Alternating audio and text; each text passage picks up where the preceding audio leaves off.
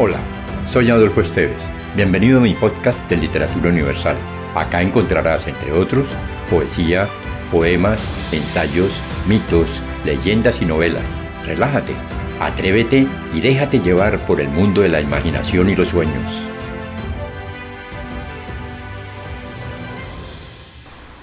De la Argentina, el cuento El cuero del lago.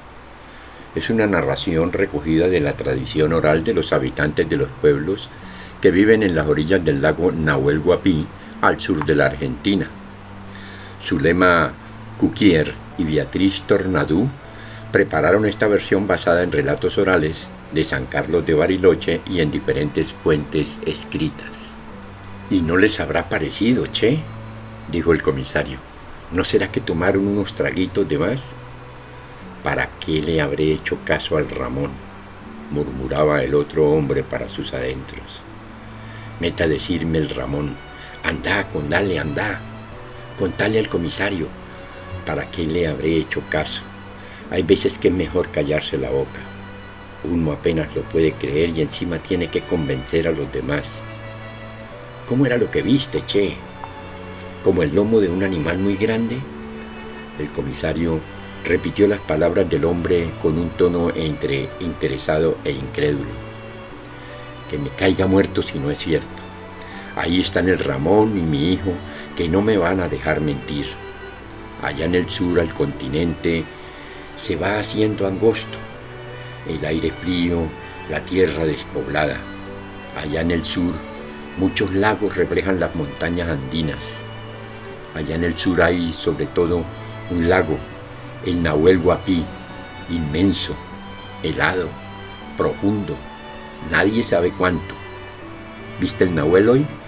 Está como para que aparezca el cuero, cruz, diablo, los que viven a la orilla del Nahuel saben que es imposible abarcarlo de un solo vistazo. Por más alto que uno suba, siempre hay un pedazo de lago que no se ve.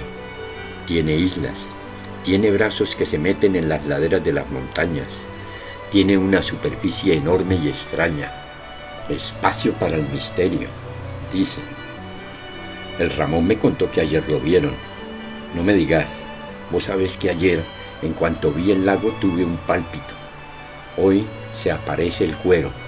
No hay día que los lugareños no le echen una mirada al Nahuel porque nunca es el mismo. Toma el color del paisaje. Azul el cielo, lago azul. Brillante el sol, espejo el agua. En invierno, reflejo de montañas nevadas. En otoño, rojizo como los bosques de lengas. En primavera, el borde del lago y el borde de la tierra se confunden en matorrales florecidos de rosas mosquetas. Si aúlla el viento, olas de espuma se encrespan en la superficie.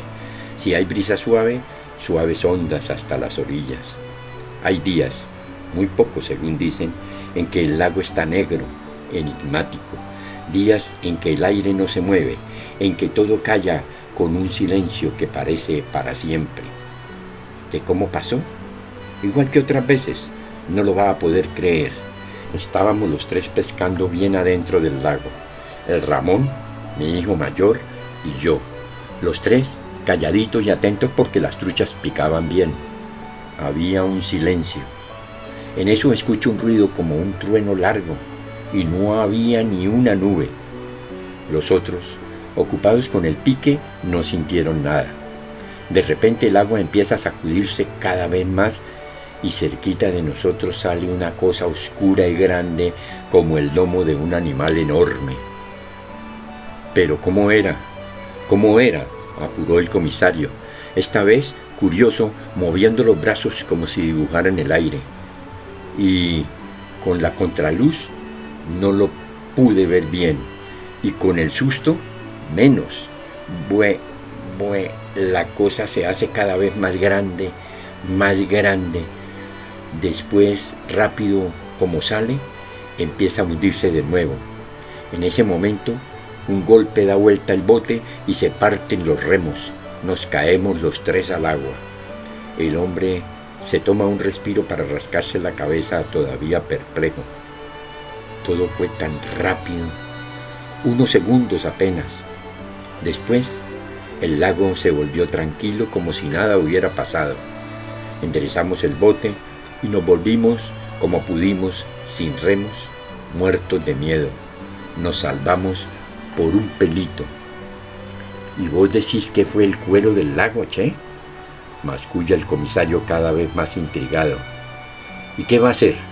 Estábamos los tres. Vea, mi hijo no le va a mentir. Mire los remos rotos. ¿Cómo quiere que le pruebe? Si apenas me lo puedo creer yo. Pero que lo vi, lo vi. Pasó igual que las otras veces. El lago quieto, quieto, oscuro, día para el cuero, señor. Desde hace años y años, allá en el sur, la memoria de los lugareños guarda historias como esta. Historias que se cuentan en voz baja porque nunca se sabe si el que escucha va a creerlas o va a reírse de la credulidad del prójimo. Vaya a saber, vaya a saber, murmuran algunos.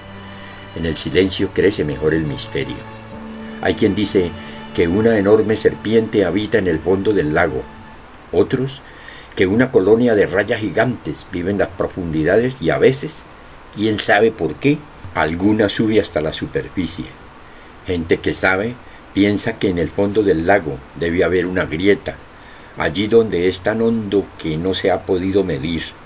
Una grieta, algún movimiento de la corteza terrestre y opiniones, opiniones.